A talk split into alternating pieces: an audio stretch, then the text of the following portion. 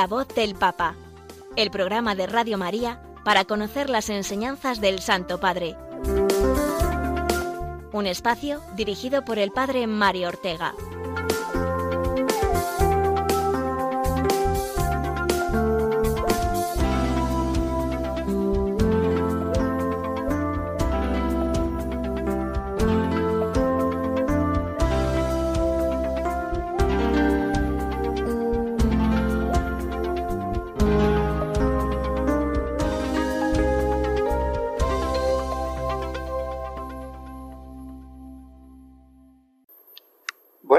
Queridos oyentes de Radio María y amigos todos de este programa de La Voz del Papa. Como cada martes nos damos cita para compartir y conocer mejor el magisterio del Papa Francisco, que no por ser tiempo de verano deja de ser eh, abundante, con viajes internacionales incluidos a pesar de la precaria salud del pontífice. El viaje ya realizado hace muy poquito a Canadá y el que se ha confirmado estos días precisamente que llevará a Francisco hasta Kazajistán el próximo mes de septiembre. Y entre medias, en su sede episcopal como obispo de Roma y pastor de la Iglesia Universal, el Papa no deja de ofrecer continuas intervenciones y enseñanzas. De una manera general y pública en la audiencia de los miércoles, que retomó la semana pasada, y también en el eh, rezo del Ángelus desde ese tercer balcón del piso superior del Palacio Apostólico, balcón eh, muy conocido y observado atentamente por todos los peregrinos que llegan hasta la ciudad eterna y quieren ver al Santo Padre, aunque sea de lejos. Hoy, en la hora de radio que tenemos por delante, nos asomaremos nosotros también a esas palabras del Santo Padre el domingo, comentando el Evangelio del día, que nos hablaba, eh, recuérdenlo, de no tener miedo y de estar siempre preparados para la venida del Señor. Igualmente escucharemos la voz del Papa en otro formato bien diferente al Ángelus, como es la grabación mensual de su intención de oración de la Red Mundial de Oración del Papa, más conocida como el Apostolado de la Oración, ese vídeo del Papa que recoge eh, la intención que para este mes de agosto eh, de, de 2022 es la siguiente.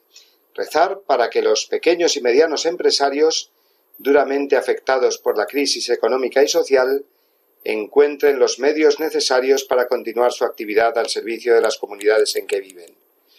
Y finalmente, el último tercio de nuestro tiempo de hoy lo dedicaremos a profundizar en el capítulo primero de la exhortación apostólica de Francisco Evangelii Gaudium. Hoy veremos una parte del primer capítulo, concretamente la que, se, la que describe a la Iglesia como comunidad misionera en salida.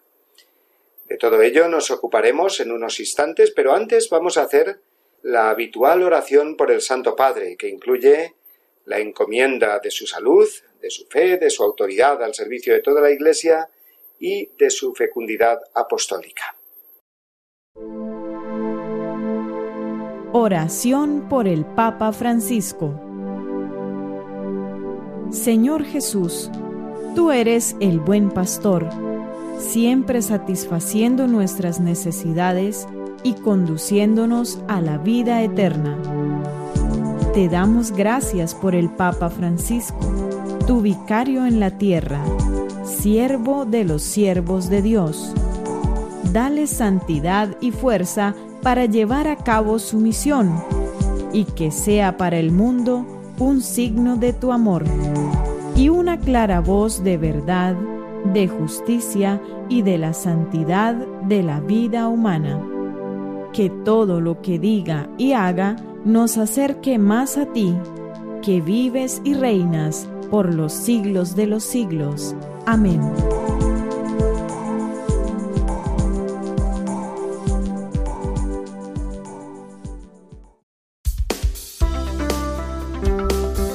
La voz del Papa, el programa de Radio María que te ofrece la enseñanza y la actualidad del Santo Padre.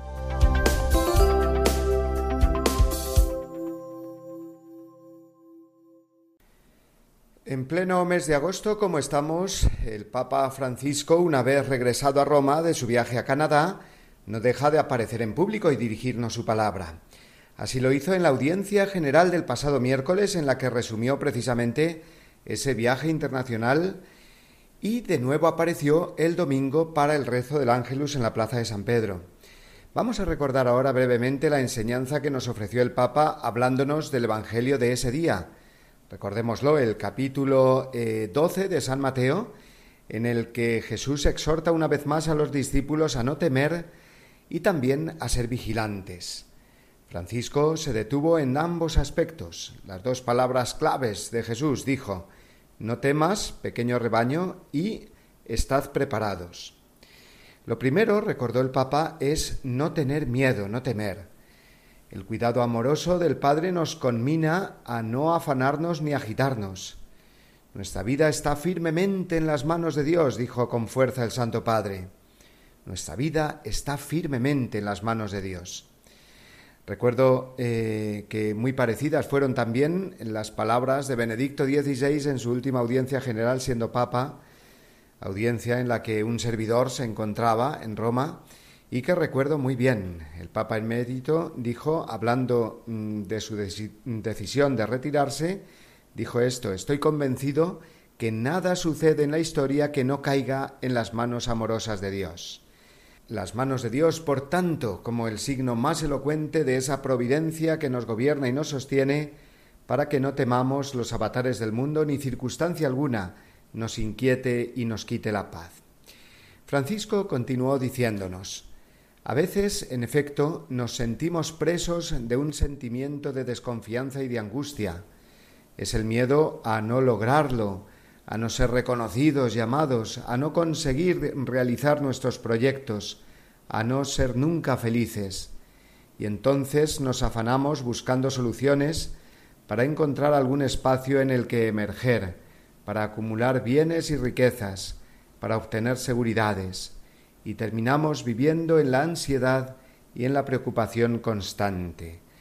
El Papa, por tanto, eh, tiene en cuenta pues ese sentimiento de, estrés y de ansiedad que nos invade a todos, eh, sobre todo pues en estos últimos tiempos de pandemias y de inseguridades en el mundo, en la sociedad.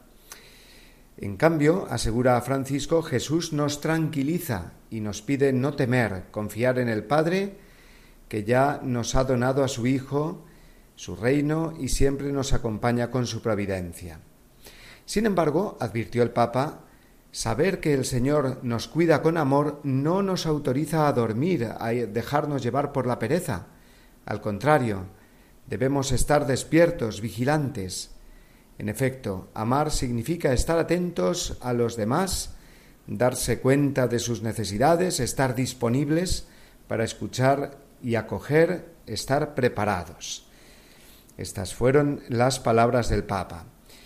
Qué importante es, pues, que no olvidemos esta palabra clave del Evangelio. No temáis, no temas, porque es el punto de partida de toda espiritualidad sana, de todo crecimiento firme y seguro en el Señor. Una cosa es el santo temor de Dios, que es esa preocupación por no apartarse de Dios, por no dormirnos en los laureles de la pereza, como nos ha dicho el Papa, y otra muy distinta, vivir con un temor malsano, que eh, se olvida de que Dios nos va guiando en todo momento y que siempre que nos desviamos un poco podemos acudir a Él con la confianza de que de nuevo Él nos va a encaminar y a sostener. Y la segunda palabra clave que subrayó el Papa eh, del Evangelio de este domingo pasado es esta. Estad preparados. Y nos recordó esa aguda advertencia que enseña San Agustín y que tiene mucho que ver con lo que decíamos ahora. Dice el santo obispo de Hipona, tengo miedo a que el Señor pase y no me dé cuenta. No es el miedo al mal, porque el Señor está con nosotros, sino a que el Señor esté con nosotros y nosotros no nos demos cuenta, que ese sería el mayor peligro en nuestra vida, porque enseguida nos sentiríamos solos y expuestos al poder de la tentación y de la desesperación.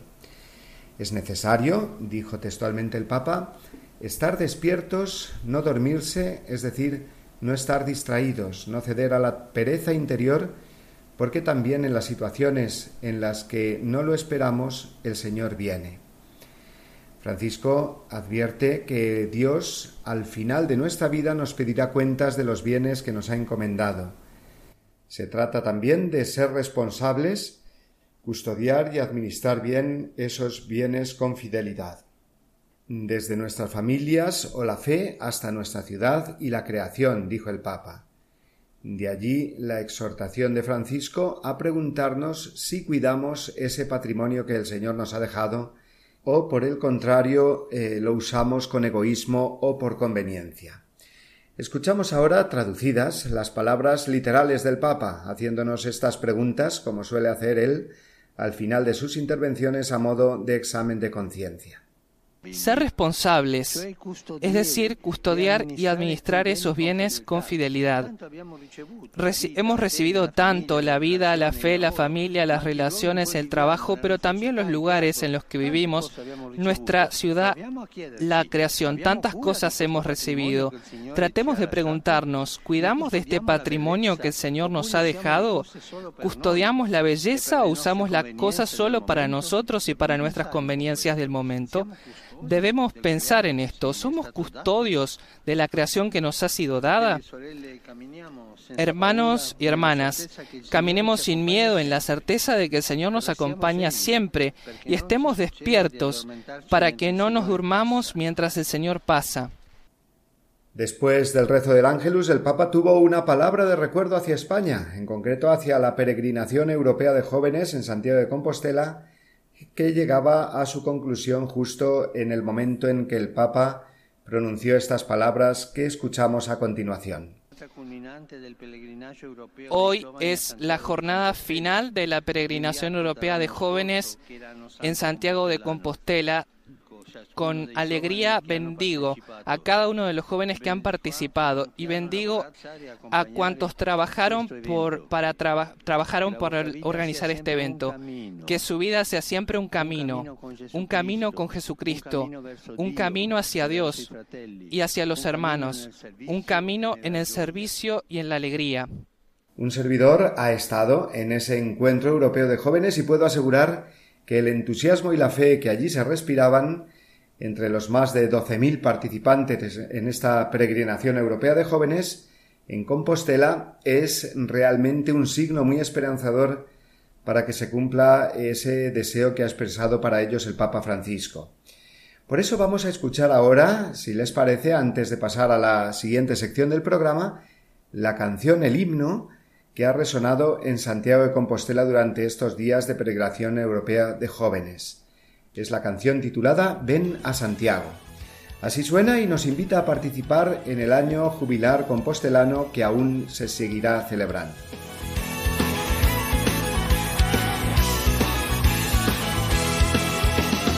Si has decidido trazar un camino, si te has propuesto volver a empezar, si aún piensas en lo que tiene sentido, Santiago es tu ciudad como el corazón de madre dispuesto a coger con amor. Peregrinos van llegando buscando el rumbo del corazón. Por eso ven a Santiago con tus sueños a volar. Dale un saludo al apóstol, espera en la catedral. Por eso ven todo alrededor. No dejes para mañana lo que puedas hacer hoy.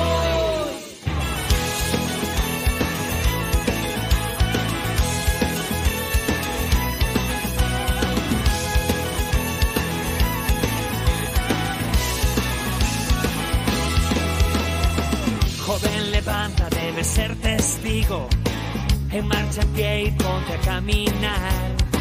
Hoy más que nunca el mundo necesita de tu testimonio y de tu verdad. No es simplemente un viaje, un camino, algo más fuerte que con fe lo hallarás. Y todo aquel que llega a su destino, su alma gozará de paz. Por eso ven a Santiago con tus sueños a volar. Dale un saludo al apóstol que espera en la catedral. Por eso ven a Santiago, todo es bello alrededor. No dejes para mañana lo que puedas hacer hoy.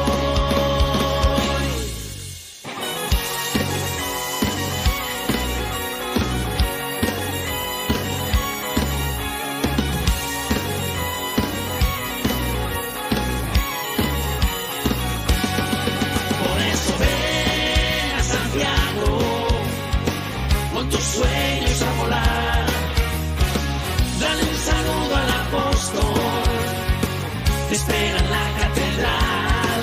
Por eso ven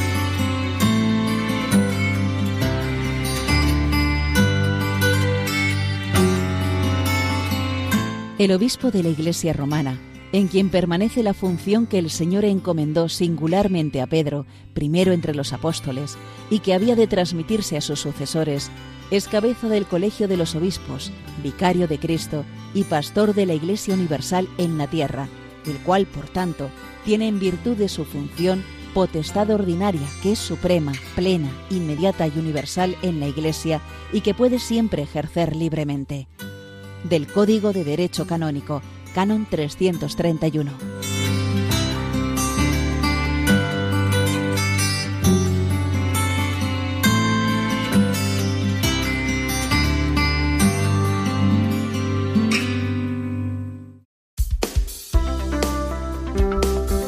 La voz del Papa, el programa de Radio María que te ofrece la enseñanza y la actualidad del Santo Padre.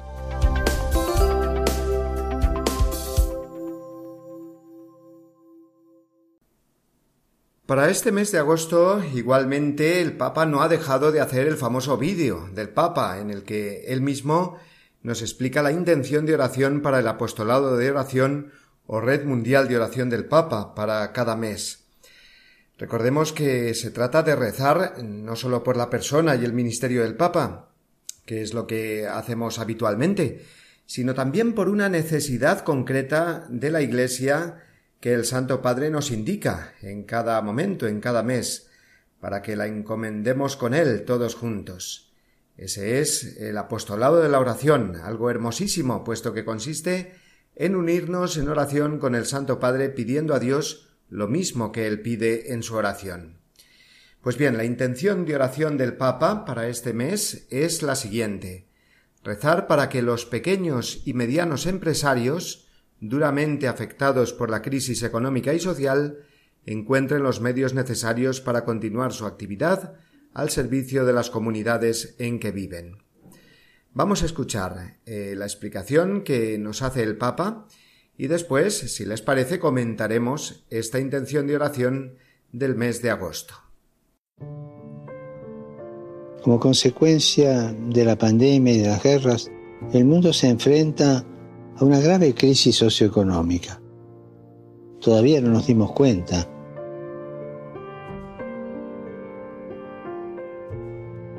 Y entre los grandes perjudicados están los pequeños y medianos empresarios, los de los comercios, los talleres, la limpieza, el transporte y tantos otros. Los que no salen en las listas de los más ricos y poderosos. Y a pesar de las dificultades, crean puestos de trabajo, manteniendo su responsabilidad social. Los que invierten en el bien común en lugar de esconder su dinero en paraísos fiscales. Todos ellos dedican una enorme capacidad creativa a cambiar las cosas desde abajo, desde donde siempre sale la mejor creatividad. Y con valor, con esfuerzo, con sacrificio, invierten en la vida generando bienestar, oportunidades y trabajo. Recemos para que los pequeños y medianos empresarios, duramente afectados por la crisis económica y social, encuentren los medios necesarios para continuar su actividad al servicio de las comunidades en las que viven.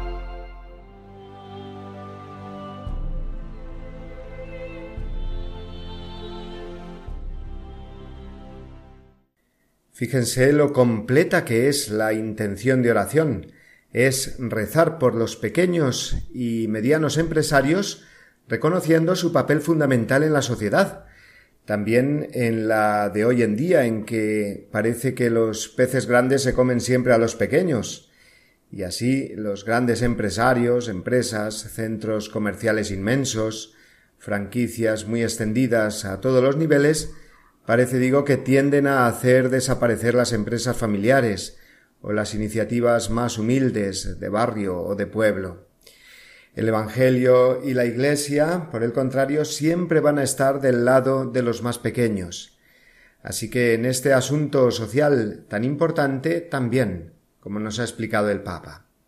Los pequeños y medianos empresarios son los que al final contribuyen a hacer más cercanas las relaciones humanas a nivel laboral y también a otros niveles, de convivencia, de sentido familiar, haciendo que no nos perdamos todos en esas grandes superficies, en los grandes números, en la masificación. Tienen, por tanto, las pequeñas y medianas empresas un papel humanizador muy importante, fundamental en la sociedad.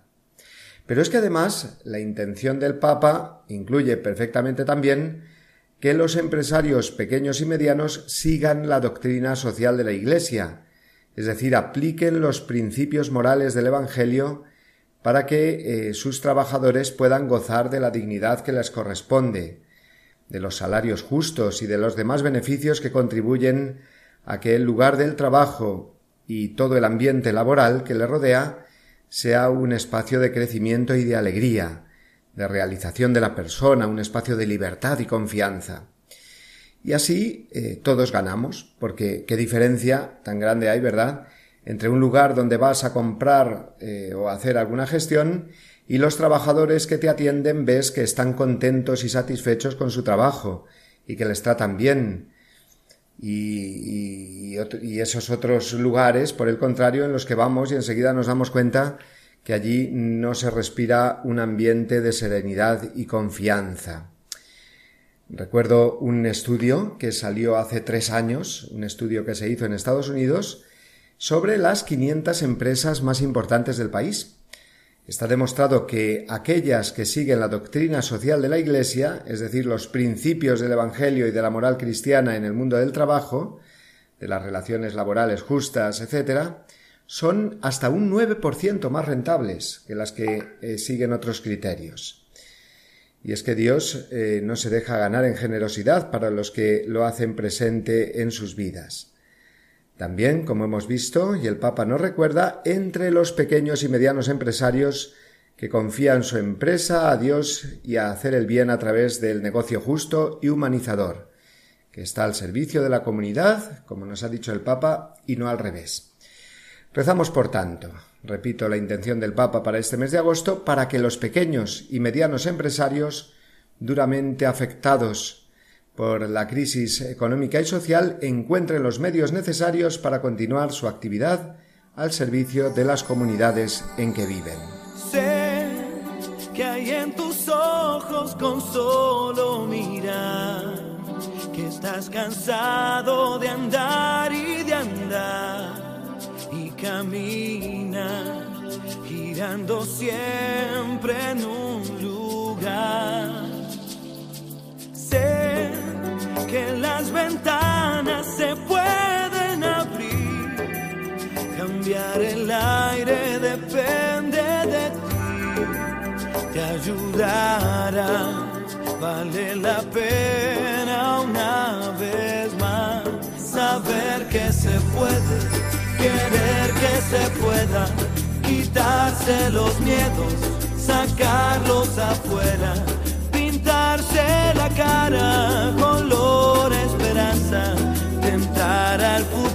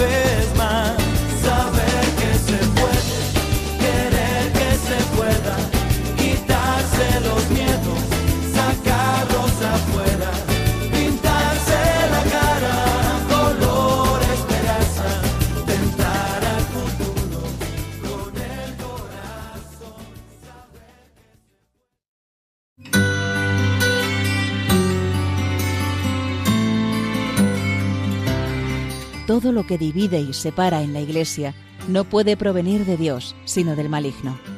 Los católicos podemos tener la certeza de mantenernos en la verdadera doctrina si estamos siempre en comunión con el Santo Padre. No debemos olvidar la frase de San Ambrosio, Ubi Petrus ibi Ecclesia. Donde está Pedro, allí está la Iglesia.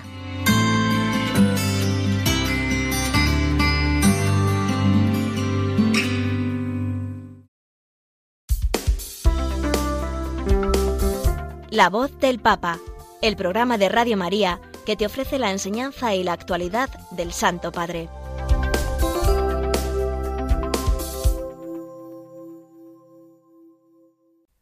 Llegamos ahora a la parte de nuestro programa en la que nos detenemos sobre un documento magisterial del Papa Francisco.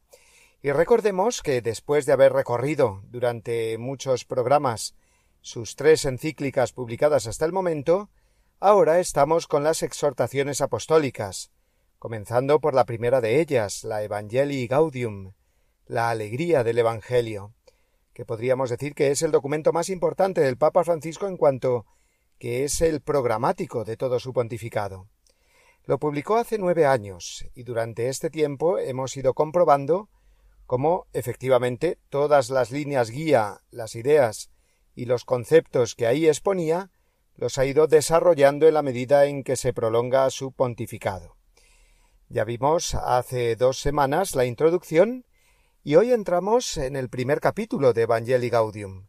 Se titula La transformación misionera de la Iglesia, título que ya nos revela una cuestión fundamental, que el fin que el Papa se ha propuesto en cuanto a las reformas que está desarrollando en la Iglesia no es otro que hacerla más misionera, no más o menos avanzada, más o menos conservadora o progresista, que esas son las categorías que al fin y al cabo pertenecen a una visión demasiado humana, sino la Iglesia más misionera, que la Iglesia está para misionar, es decir, que debe conservar el depósito de la fe para transmitirlo y que debe innovar en métodos y reformar estructuras también en orden a acercar el Evangelio a todos, sin tener miedo de entrar de lleno en las periferias locales y existenciales, como dirá después también el mismo Papa Francisco.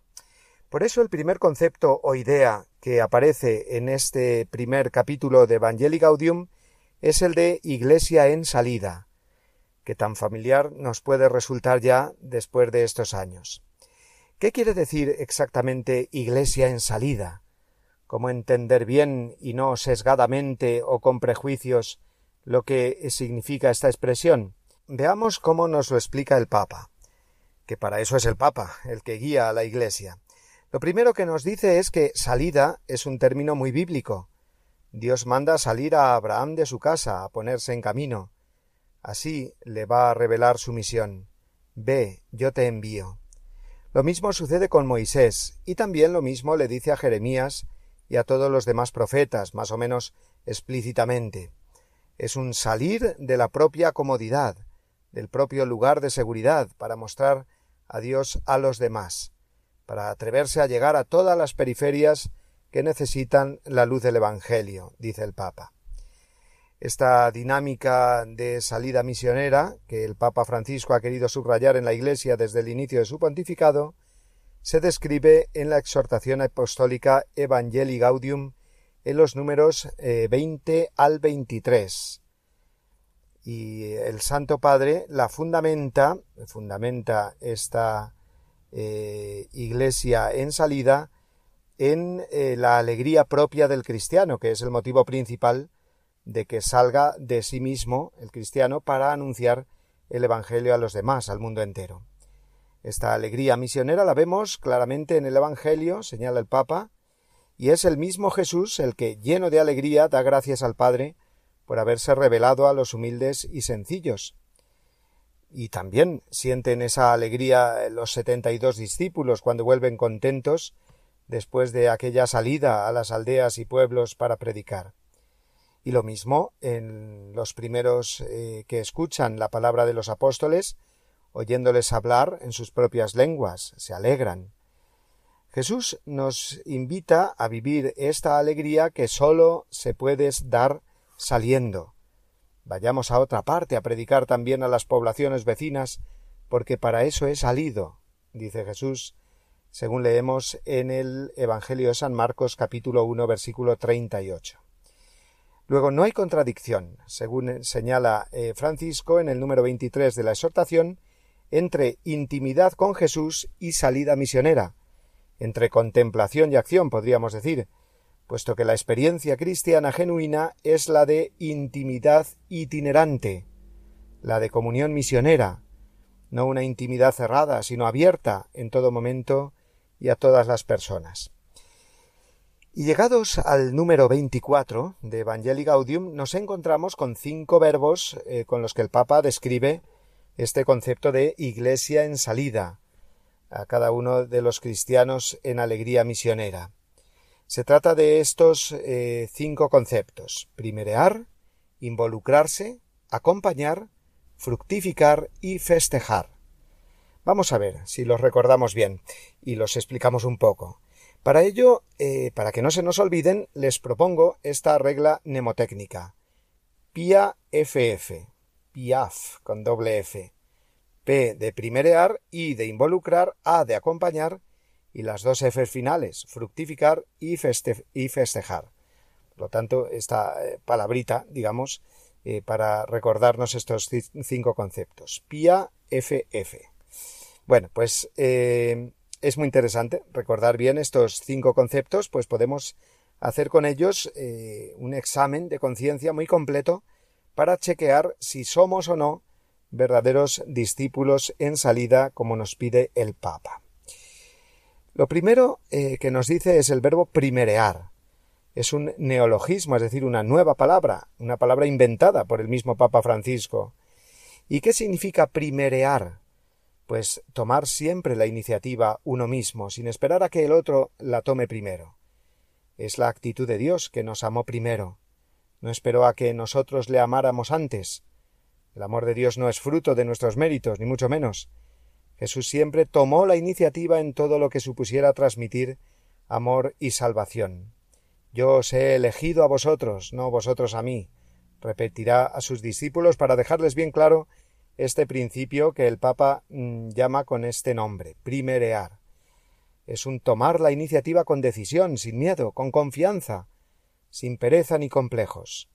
Es salir a buscar a los lejanos, con esa incertidumbre, esa falta de seguridad o esa novedad que todo esto lleva consigo. Sería mucho más fácil esperar sentados a que los otros dieran el primer paso, sobre todo cuando se trata de situaciones más comprometidas o difíciles, pero ya sabemos eh, ese famoso dicho de San Juan de la Cruz, donde no hay amor, pon amor y recibirás amor. Esto es, eh, ser el primero en amar, en transmitir sin miedo la alegría del Evangelio, no importando la respuesta que recibamos. Atrevámonos un poco más a primerear, nos grita el Papa. Cuando la actitud es esa, eh, una actitud proactiva, el cristiano necesariamente se involucra. Esa es la segunda palabra, la segunda actitud de ser iglesia en salida, involucrarse, mojarse, como diríamos en un lenguaje más joven y coloquial. No vivir la vida contemplándola desde el balcón, sino, como también dirá el Papa más adelante, sino estar dispuestos a bajar siempre a pie de calle, es más, a imitar a Jesús lavando los pies a los discípulos. Ese gesto de Jesús es el que mejor expresa la involucración del cristiano con el mundo y con cada prójimo. Si hemos primereado, inmediatamente nos saldrá el involucrarnos, el no escaquearnos de las situaciones más delicadas o de las personas más difíciles o más débiles. Involucrarse, he aquí en la segunda característica de la Iglesia en salida. Tercero, acompañar. Recordemos, P de primerear, I de involucrarse y ahora la A de acompañar. Ya tenemos la palabra pia de la regla mnemotécnica. Acompañar significa eh, echar mucha paciencia, estar dispuestos a caminar al ritmo, a veces lento y fatigoso, del prójimo. Estamos en un mundo muy individualista donde este verbo de acompañar o ser acompañado parece que no se conjuga mucho. Queremos hacer todo por nuestra cuenta y no nos sentimos con suficientes ganas de caminar con los demás, que a veces hasta sentimos que nos estorban. Acompañar eh, y ser acompañado significa, pues, una actitud difícil, una meta a conquistar. Se oye mucho eh, esa frase que es tremendamente real y significativa. Si quieres ir deprisa, camina solo. Si quieres llegar lejos, ve acompañado. Y acompaña acompaña a la humanidad que en todos sus procesos, dice el Papa Francisco, por más duros y prolongados que sean. La evangelización tiene mucho de paciencia, sabe de esperas largas y de aguante apostólico, concluye el Santo Padre.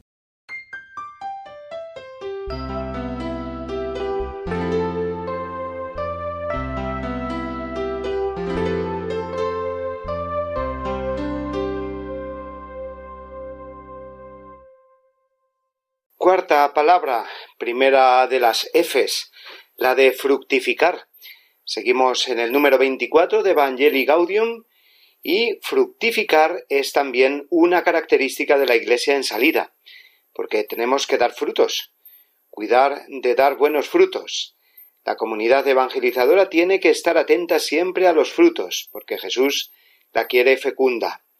Es una iglesia que cuida el trigo a la vez que no pierde la paz por la cizaña. Con estas palabras lo expresa Francisco. El discípulo sabe dar la vida entera y jugarla hasta el martirio como testimonio. Pero su sueño no es llenarse de enemigos, sino que la palabra sea acogida hasta el martirio, como potencia liberadora y renovadora. Es muy importante esta idea de Francisco a la hora de hablar del cristiano que ha de dar frutos, que ha de ser signo. Como decía otro jesuita muy santo, el padre eh, Luis María Mendizábal, el cristiano ha de ser signo de contradicción, pero no buscar la contradicción como signo. Y es que es muy fácil, ¿verdad? Una tentación muy sutil querer medir los frutos del apostolado contando el número de los enemigos que uno tiene y no, eso no sería ni humildad ni signo del buen espíritu. Se trata, eh, por el contrario, de dar frutos con esta rectitud de intención de que la palabra de Dios sea sembrada y, nada más, que de lo demás ya se ocupa Dios. Y por último, la última letra F, la de festejar. Eh, con esta última característica concluirá el número 24 de Evangelii Gaudium que nos ocupa hoy. El cristiano en salida, alegre, misionero, celebra y festeja cada pequeña victoria, dice el Papa, celebra cada paso adelante en la evangelización. Y la celebración más grande y profunda en la Iglesia se produce en la liturgia. La evangelización gozosa se vuelve belleza en la liturgia por medio de la exigencia diaria de extender el bien, Fíjense qué eh, frase tan preciosa, la evangelización gozosa eh, se vuelve belleza en la liturgia en medio de la exigencia diaria de extender el bien. Resume muy bien ese quinto eje de la Iglesia misionera que es el de festejar la fe, celebrarla juntos y evangelizar con esa misma celebración. Por lo tanto, resumimos esas cinco palabras o conceptos que son los que caracterizan o definen la iglesia en salida, o lo que es lo mismo, el discípulo eh, misionero, eh, que lleva al mundo la alegría del Evangelio. Hemos dicho primerear, involucrarse, acompañar, fructificar y festejar. Y recordemos esa regla mnemotécnica para recordar eh, estas cinco palabras que nos pueden servir, decíamos, de examen de conciencia para chequear cuál es nuestro espíritu de eh, iglesia en salida. Primerear, involucrar, acompañar, fructificar y festejar eh, forman, digamos, el acrónimo PIA-FF. Así yo creo que podemos memorizar mejor estas eh, cinco palabras, estos cinco conceptos fundamentales. Pues bien, vamos a dejar aquí, eh, en este punto, nuestro comentario a la exhortación Evangelii Gaudium por hoy. Y no es que hayamos avanzado mucho, la verdad, eh, pero es que se trataba de poner las bases de lo que significa esa expresión tan del Papa Francisco, que es la de Iglesia en salida significa muchas cosas profundamente cristianas, espirituales y eclesiales. No es, pues, una expresión superficial o popular, como algunos, por desgracia, la han llegado a calificar, ni está en oposición con la dimensión más tradicional y conservadora de la Iglesia, en el buen sentido, que es conservar el depósito de la fe, que también es esencial. Eh, se conserva dándolo, porque la Iglesia crece, se fortalece y se renueva misionando con alegría. Este es el resumen, podríamos decir, de la enseñanza del Papa en esta exhortación. Seguirá diciendo muchas cosas en los próximos números, en los próximos capítulos de Evangelii Gaudium, como veremos en las próximas semanas. Pero de momento eh, nos quedamos aquí, en ese número 25 de este documento magisterial del Santo Padre. Ojalá podamos cada uno en casa ir mm, leyendo, releyendo juntos Evangelii Gaudium para seguir mejor este comentario que aquí hacemos. Será de mucho provecho tanto a nivel espiritual como para nuestra formación personal o comunitaria, quizás como catequistas o evangelizadores en cualquier otro ámbito, familiar, laboral, etc o simplemente para renovar nuestra alegría misionera en medio de un mundo tan oscuro y tan cuesta arriba. Evangelii Gaudium, la alegría del Evangelio, es lo que tiene que guiar nuestra vida, la vida de la Iglesia.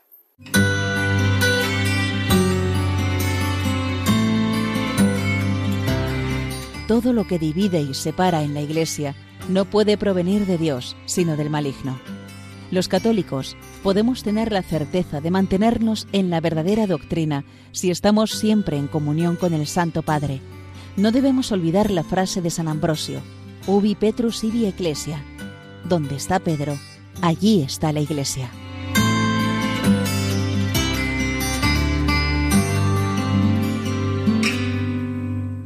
Queridos hermanos y hermanas, reflexionamos hoy sobre la oración como combate espiritual. Rezar no es sencillo, aunque todo el mundo puede rezar.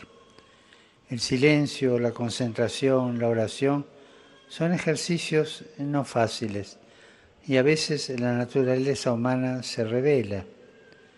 El Catecismo de la Iglesia Católica enumera algunos de los obstáculos para la oración que podemos encontrar fuera o dentro de nosotros mismos por ejemplo, el desánimo, la tentación del activismo, la decepción, pensar que no somos escuchados, y así podemos enumerar más. La experiencia de los grandes orantes nos muestra que la oración no es solo fuente de consolación y alegría, sino también momentos de lucha, de cansancio, de sequedad. Ninguno de estos personajes tuvo una oración cómoda. La paz que alcanzaron llegó a través de un combate interior. Y en ese combate se nos pide decidir, como nos enseña San Ignacio de Loyola, si ponernos bajo la bandera de Jesucristo, es decir, si lo seguimos, si lo amamos, si servimos solo a Él, o si nos dejamos vencer por los engaños del maligno. Tengamos la certeza de que cuando rezamos nunca estamos solos y de que en los tiempos de prueba y oscuridad, cuando parece que todo se desmorona y no hay puntos de referencia, el Señor Jesús, aunque no percibamos su presencia, siempre está a nuestro lado, nos reanima con su gracia, nos sostiene, nos guía y nos protege.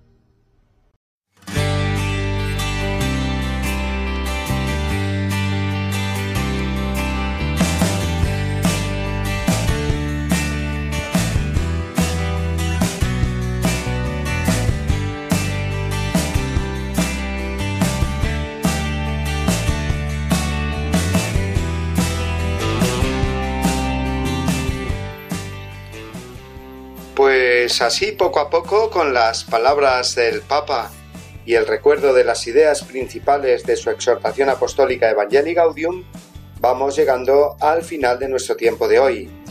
Hemos tratado, y espero que lo hayamos conseguido, al menos un poco, de acercar la voz del Papa a todos sus hogares o lugares de vacaciones, incluidos eh, los vehículos de quienes están desplazándose de un lugar a otro por motivos de descanso vacacional o también de trabajo. No hemos de perder nuestra sintonía con el sucesor de Pedro, el pastor universal de la Iglesia, porque es esa sintonía la que nos configura como católicos. Cristianos católicos que quieren vivir su vinculación con la Iglesia en la persona del Papa y de los obispos y hacerlo de una manera efectiva y también afectiva, es decir, acogiendo su palabra con la mente y también con el corazón. Toca ahora mm, despedirnos, no sin antes recordarles que pueden encontrar este eh, programa y los anteriores de la voz del Papa entrando en la página web radiomaria.es y una vez dentro mm, dirigiéndose al apartado de los podcasts. Allí pueden escuchar nuestro programa las personas que no han podido hacerlo en la hora de su emisión y también pueden descargarlo y compartirlo con sus amigos por las redes sociales. Finalmente, les recordamos el correo electrónico de nuestro programa que es la voz del Papa, todo junto, arroba radiomaria.es. Eh, y allí pueden enviarnos eh, sus preguntas, comentarios, sugerencias, que muy a gusto responderemos y nos haremos eco de ellas en el programa. Pues bien, emplazándoles al martes que viene, a la misma hora, las 11 de la mañana, 10 en Canarias, reciban todos un cordial saludo. La bendición nos la da ahora el Papa Francisco. Hasta la semana que viene, amigos.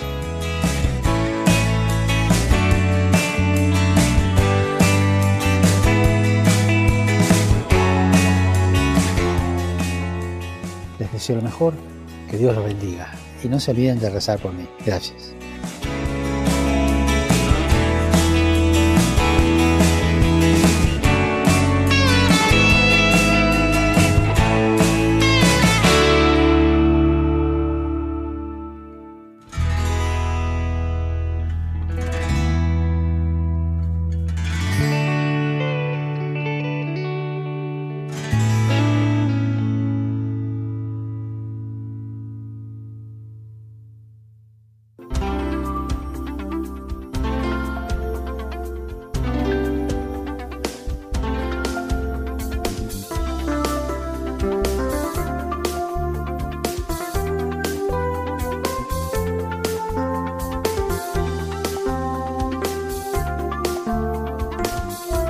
Han escuchado La voz del Papa, el programa de Radio María para conocer las enseñanzas del Santo Padre.